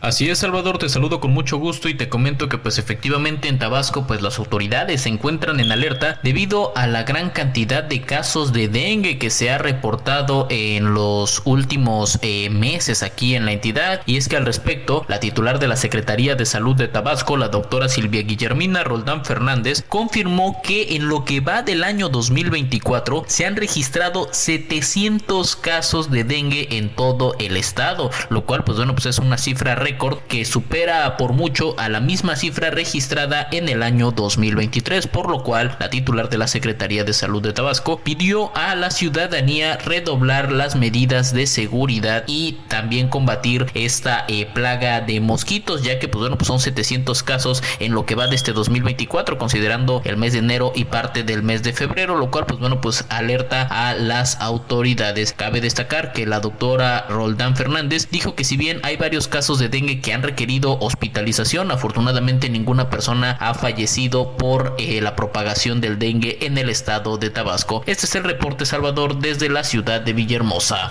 Muchas gracias, Armando de la Rosa. Pues ahí está el tema del dengue, por si usted este, pues, eh, vive en alguna zona donde haya este tipo de enfermedad, esté atento, esté alerta y hay que prevenir, ya sabe, hay que evitar la propagación de los mosquitos, proteger su casa con insecticidas, con telas antimosquitos, en fin, lo que se pueda hacer para evitar el piquete del mosquito, sobre todo el mosquito anófeles, que es el que transmite el dengue.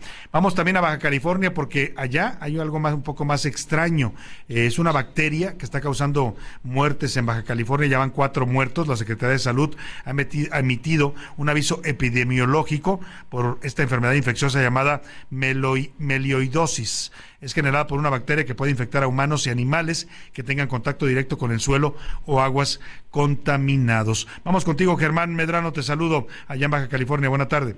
¿Qué tal, Salvador? Te saludo con gusto desde Baja California Sur para informarte que la Secretaría de Salud ya ha emitido este aviso epidemiológico por melioidiosis, una enfermedad infecciosa causada por la bacteria Burkholderia pseudomalei, que puede afectar a seres humanos y animales que tengan contacto directo con suelo y agua contaminados. El Comité Estatal de Epidemiología, que se integra por todas las instituciones públicas de salud estatal, tomó esta decisión de emitir este aviso debido a que a través del sistema de vigilancia de enfermedades por bacterias se confirmaron cinco casos de melioidiosis desde la primera semana de noviembre del 2023 a la fecha, de los cuales cuatro casos ya han derivado en desenlaces fatales, en la muerte. Por ello, las personas que presenten fiebre súbita, lesiones en tejidos blandos sin respuesta o complicaciones respiratorias de evolución rápida deben acudir a consulta para una valoración profesional. La secretaria de Salud en Baja California Sur, Sacil Flores Aldape, dio a conocer que este aviso está dirigido a los centros de salud, clínicas y hospitales, tanto públicos como privados, y tiene como objetivo que el personal de primer contacto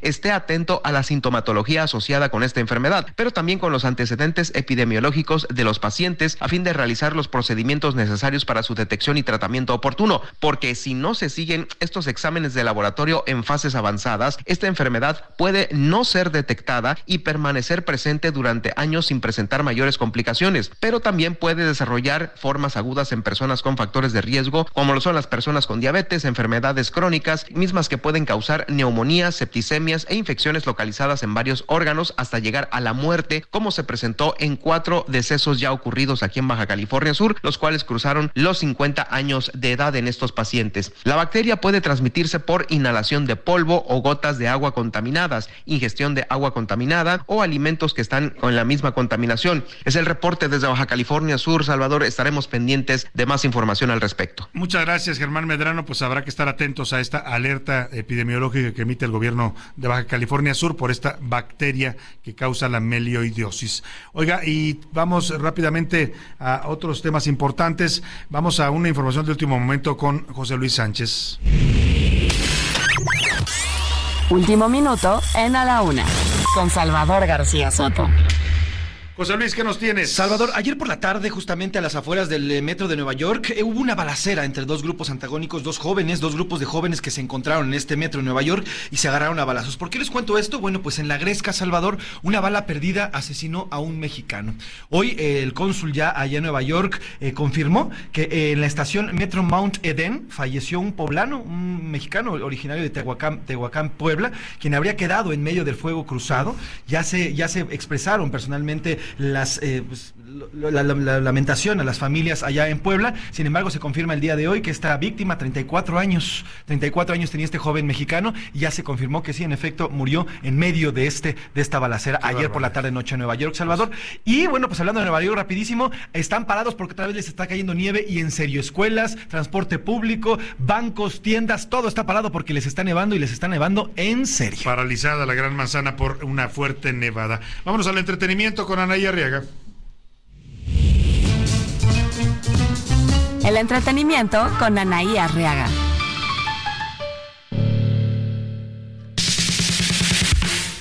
Anaí, ¿cómo estás? ¿Qué nos tienes? Muy contenta. Oigan, les tengo un dato, no sé si ya lo tengan en el radar, pero hoy es el Día del Amante, el 13 de febrero. Ah. Así que algunos seguramente ya empezaron a festejar. Ajá. El Día del Amante. bueno, del amante o la amante, ¿no? Exacto, hoy 13 de febrero. Ahí, ahí está como el dato irrelevante quizá, pero creí conveniente compartirlo bueno, pues ahí está. Datos útiles con Anaya Real. Perdóname, mi querido Salvador. Oye, te cuento. perdón, perdón. Disculpen ustedes. No, no, es que también la tienen que celebrar, ¿no? No lo van a celebrar mañana, pues. Por supuesto. No, y déjame te cuento que según expertos allá en Estados Unidos dicen que allá en Estados Unidos, aclaro señora, no se enoje en Estados Unidos dicen que los hombres están dispuestos a gastar más en la amante que en la esposa. En Estados Unidos. Eso aquí en México los no mexicanos no, ¿eh? Los mexicanos no. No, exacto. Oiga, mis queridos amigos, les cuento que Stephanie Salas olvidó todos los rincones con Luis Miguel y ahora se supone que ya hicieron las paces. Además que él ya la reconoció como una gran mamá después de la boda de su pequeña hija. Este, y esto lo dijo Humberto Zurita, que anda hablando de la familia o de la dinastía Pinal, porque ya es un miembro más. Digo, es el novio en turno, pero ya, ya, ya da declaraciones acerca de esto. Y ayer platicábamos acerca del Super Bowl. Te tengo esta nota que supuestamente lo dijo. Eh, lo dijeron en un podcast muy famoso allá en Estados Unidos del exjugador de la NFL, Brandon Marshall, donde dicen que Taylor Swift habría usado su influencia para sacar a Kane West del estadio. Supuestamente, ah. pues porque Kane West había comprado los boletos a propósito para eclipsarla, según, según el, jugador, y que esto no le gustó a ella y que usó todas sus influencias y le dijo, a ver, aquí solo yo no. Aquí nada más mis chicharrones Turner. Y vaya que tiene influencias hoy la señorita eh, en la NFL. ¿eh? Es, es, todo un fenómeno. Ya para finalizar, te cuento que Tania Ruiz la encontramos en el aeropuerto y le preguntamos, oye Tania, no podemos dormir. ¿Es cierto que Enrique Peña Nieto es violento? Y ella dijo, para nada. ¿No? Así que bueno, digo, por si estaban con el pendiente. Por si estaban preocupados. Muchas gracias, Anaya Arriaga. No nos resta más que despedirnos de usted, agradecer a las autoridades del Metro de la Ciudad de México y a este Museo de la Radio maravilloso en la estación Parque de los Venados. Cuando pase por aquí, deténgase un poco, le cuentan la historia de la radio en los pasillos del metro y está esta gran cabina. Gracias por invitarnos, por estar aquí. Gracias a usted, que pase una excelente tarde, provecho y todo este equipo lo esperamos mañana a la una. Aquí termina esta transmisión especial de A la Una con Salvador García Soto desde el Museo de la Radio del Metro de la Ciudad de México. A la Una con Salvador García Soto.